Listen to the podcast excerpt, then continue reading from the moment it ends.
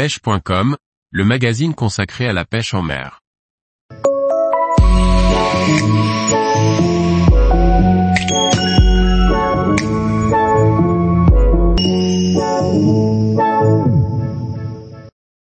Road building.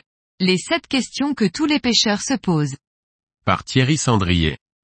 Vous en avez entendu parler, vous en avez peut-être même déjà pris une en main, ces cannes assemblées par un ami suscitent de l'intérêt, mais surtout éveillent plein de questions. Voici les réponses. Le premier intérêt est celui de prolonger le plaisir de la pêche.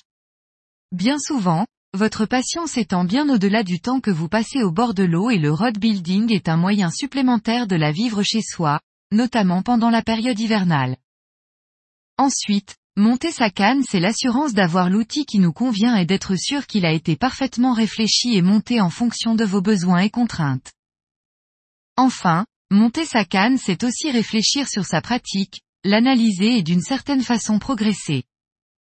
Au départ il faut un petit investissement pour constituer sa trousse à outils, que l'on peut d'ailleurs partager avec des amis pour limiter les frais.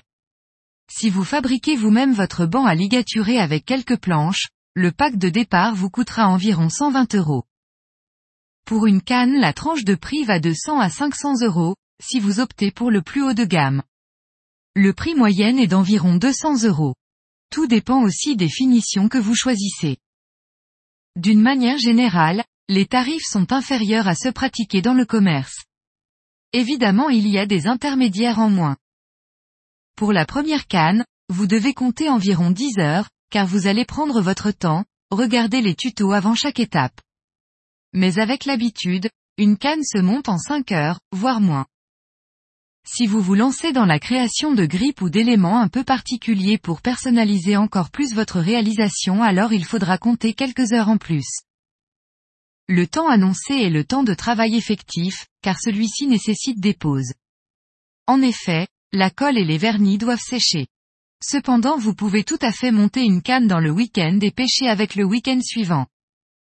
Poncer, avec du papier ou un rimmer, qui est un outil spécifique, coller, utiliser un cutter, enrouler du fil autour d'un anneau et enfin utiliser du vernis sont les activités que vous aurez à réaliser.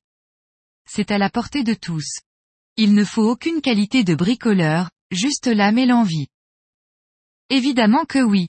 Pour une simple et bonne raison, c'est que vous l'avez monté et vous avez pris le temps que ce soit fait parfaitement et en fonction du cahier des charges que vous vous êtes fixé. Et en termes de qualité, tous les accessoires viennent des mêmes fournisseurs et si la plupart des marques ne communiquent pas sur la provenance, certaines n'hésitent pas à les commercialiser.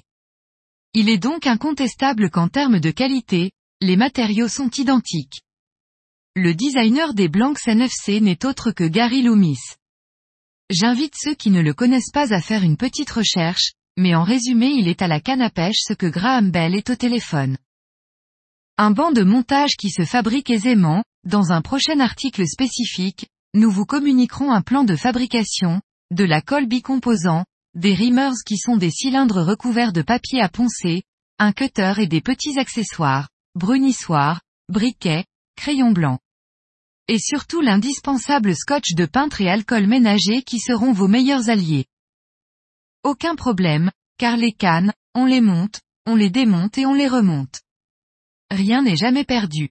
C'est sans fin le road building. Tous les jours, retrouvez l'actualité sur le site pêche.com.